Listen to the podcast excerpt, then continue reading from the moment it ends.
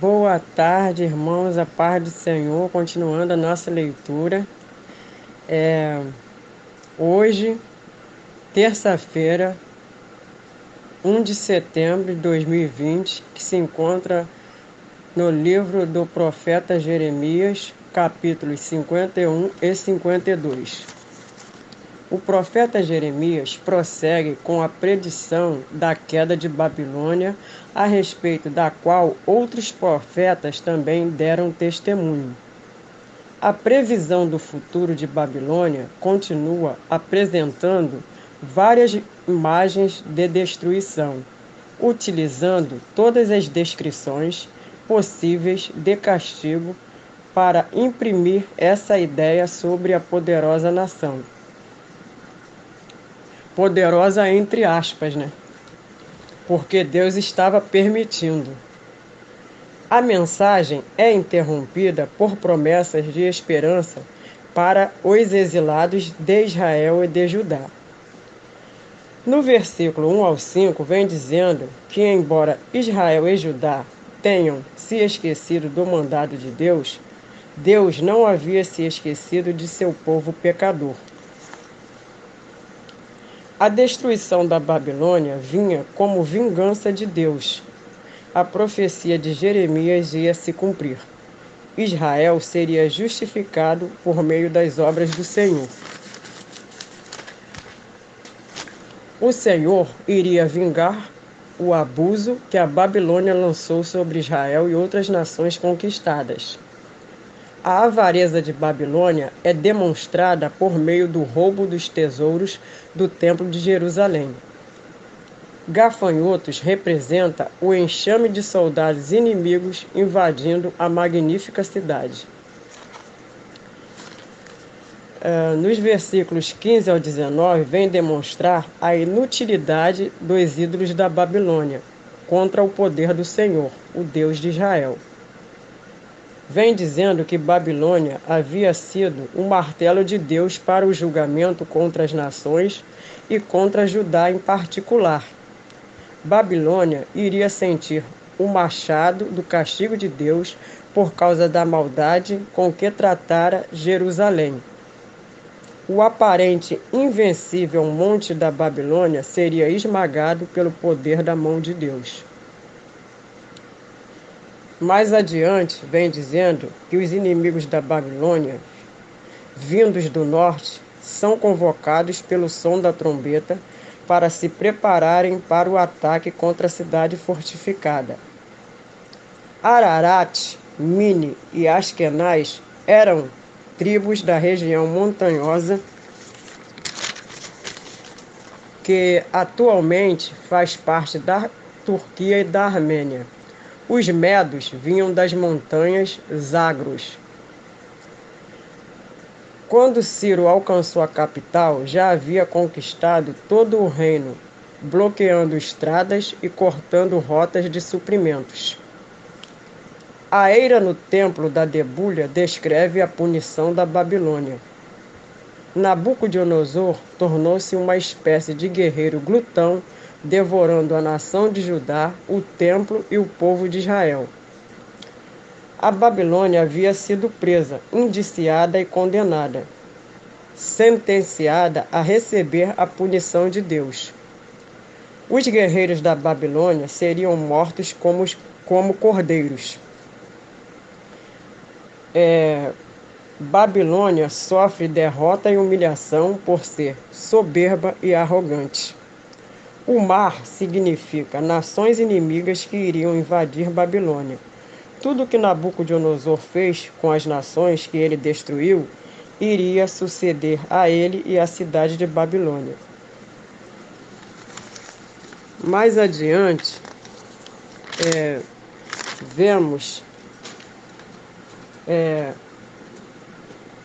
vem dizendo sobre a libertação de Israel do cativeiro que é proclamada. O povo seria chamado para fugir da cidade por causa de, da destruição que estava muito próxima. A Babilônia era conhecida por suas milhares de imagens e seus muitos deuses e deusas.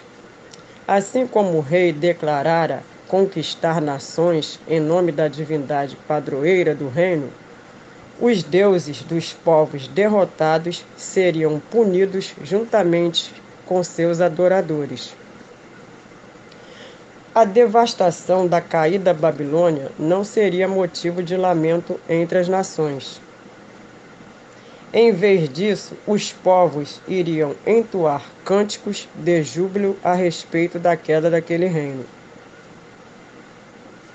O saque da cidade, conhecida por suas atitudes cruéis em saquear outros, principalmente Judá e o templo do Senhor, é, o profeta expressa a vergonha que sente por si mesmo e por seu povo ao lembrar como os pecados de todos foram a causa derradeira para a destruição da casa do Senhor, por intermédio de Nabucodonosor.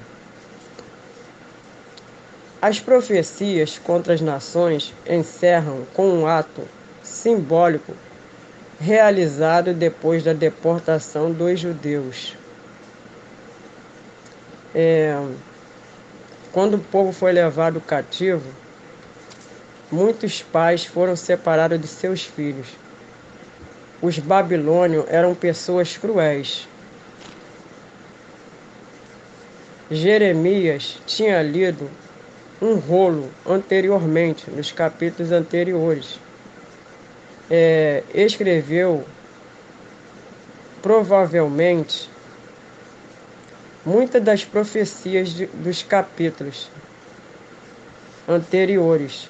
Jeremias instruiu Seraías, irmão de Baruque, que estava prestes a ser levado cativo para a Babilônia, para ler o rolo na cidade de Babilônia. Nele continha uma lista com os muitos males que recairiam sobre a cidade, como resultado do julgamento de Deus. É, rolo era um tipo de pergaminho que se conservava enrolado em duas varas e era desenrolado quando alguma pessoa desejava lê-lo.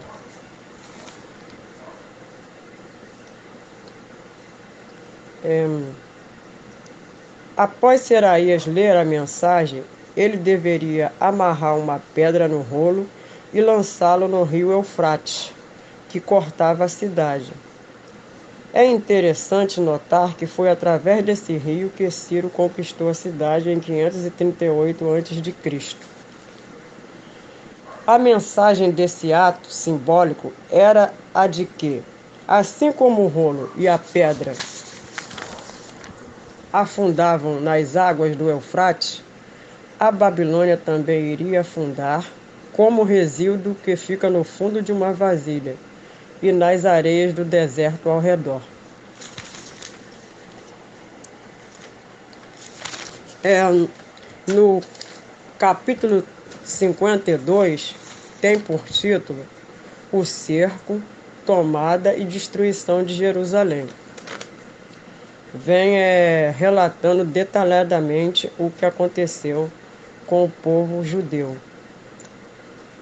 O, o, profeta registra a queda de Jerusalém, um momento triste e trágico na história do povo de Deus.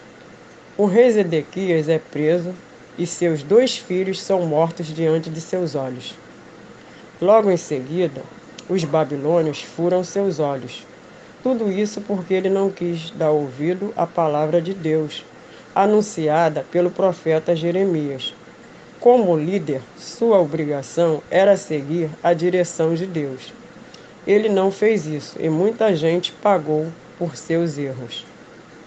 Esse capítulo final de Jeremias é relacionado com o cumprimento, com o cumprimento de muitas profecias incluídas pelos profetas durante séculos.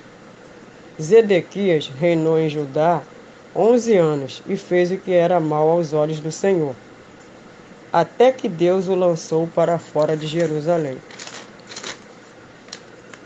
O cerco de Jerusalém começou no, no ano nono do mês décimo, durou dois anos e, quando o suprimento de comida chegou ao fim, os muros de Jerusalém foram derrubados. A tentativa de fuga, a captura e o destino final de Zedequias chegou. Jeremias fornece detalhes adicionais da destruição de Jerusalém, do palácio real e do templo do Senhor. Toda a cidade de Jerusalém foi queimada, desde o templo até o palácio real e as casas. Os muros da cidade foram demolidos os principais cidadãos e alguns pobres foram deportados sob ordens de Nebuzaradã, capitão da guarda do rei Nabucodonosor, deixando apenas alguns fazendeiros para cuidar dos campos, vinhedos e pomares.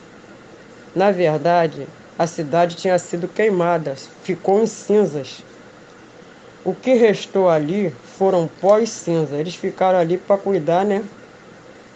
Do que não tinha. Não tinha mais fazenda, não tinha mais campos. Eles ficaram ali para tentar reconstruir alguma coisa. Materiais sagrados e os utensílios do templo do, do Senhor foram levados como fragmentos para a Babilônia é, fragmentos aqui significa despojo. Algumas pessoas foram separadas para execução. Seraías, neto de Ilquias, o fiel sacerdote que serviu sob as ordens do rei Josias, Sofonias, os guardas do umbral da porta do templo, líderes do exército de Judá, um eunuco que tinha a seu cargo agente de guerra, o escrivão mor do exército e mais sessenta homens que se acharam no meio da cidade. É, foram levados cativos 3.026 26 judeus no sétimo ano. No ano décimo oitavo ele levou 832 almas, e no ano 23 Nebuzaradã levou 745, num total de 4.600 judeus. Joaquim foi libertado da prisão pouco depois da morte de Nabucodonosor, em 562 a.C. O filho dele, Évil Merodach, tornou-se rei em seu lugar, mas permaneceu no trono apenas dois anos, porque ele foi assassinado por seu cunhado que se apoderou do reino após reunir o exército e atacar a sala do trono. Mas no primeiro ano do seu reinado, ele libertou o rei Joaquim da prisão, ao perdoar-lhe. Perdoar-lhe. Passou da condição de um exilado judeu é, para amigo pessoal do rei. Joaquim recebeu comida e uma posição de honra na Babilônia. A libertação do rei Ezequias, não, do rei, é, perdão, do rei Joaquim, serviu como ato simbólico da, restura, da restauração futura de Israel e de Judá na terra prometida. Então, o rei Joaquim foi libertado 37 anos depois. Quantos anos de sofrimento dentro de um cárcere no palácio de Babilônia. Teve que esperar o rei morrer para o filho dele reinar no lugar dele e se compadecer do rei Joaquim.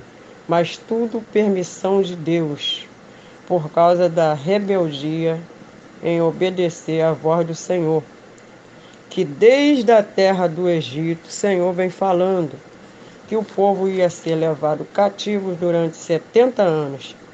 Precisou o povo sofrer muito, ser escravizados, muitos executados, 70 anos em cativeiros, para depois terem uma nova oportunidade. Há quem diga antes tarde do que nunca, mas foi um preço muito alto. Bastava apenas obedecer à vontade do Senhor, porque o jugo do Senhor é suave, o seu fardo é leve. Mas o povo quis escolher os seus próprios caminhos e se curvarem às suas vontades, que eram contrárias à vontade de Deus. Ele, ele pediu apenas que o povo fosse generoso, amável e adorasse somente a Ele, e não fizesse aliança com as nações ao redor. E hoje em dia não é diferente. Muitos estão fazendo vergonha em dizer que são servos de Deus, praticando atos contrários à palavra do Senhor. Mas que possam se arrepender enquanto é tempo, e o tempo se chama hoje e agora. Agradeço a rica oportunidade.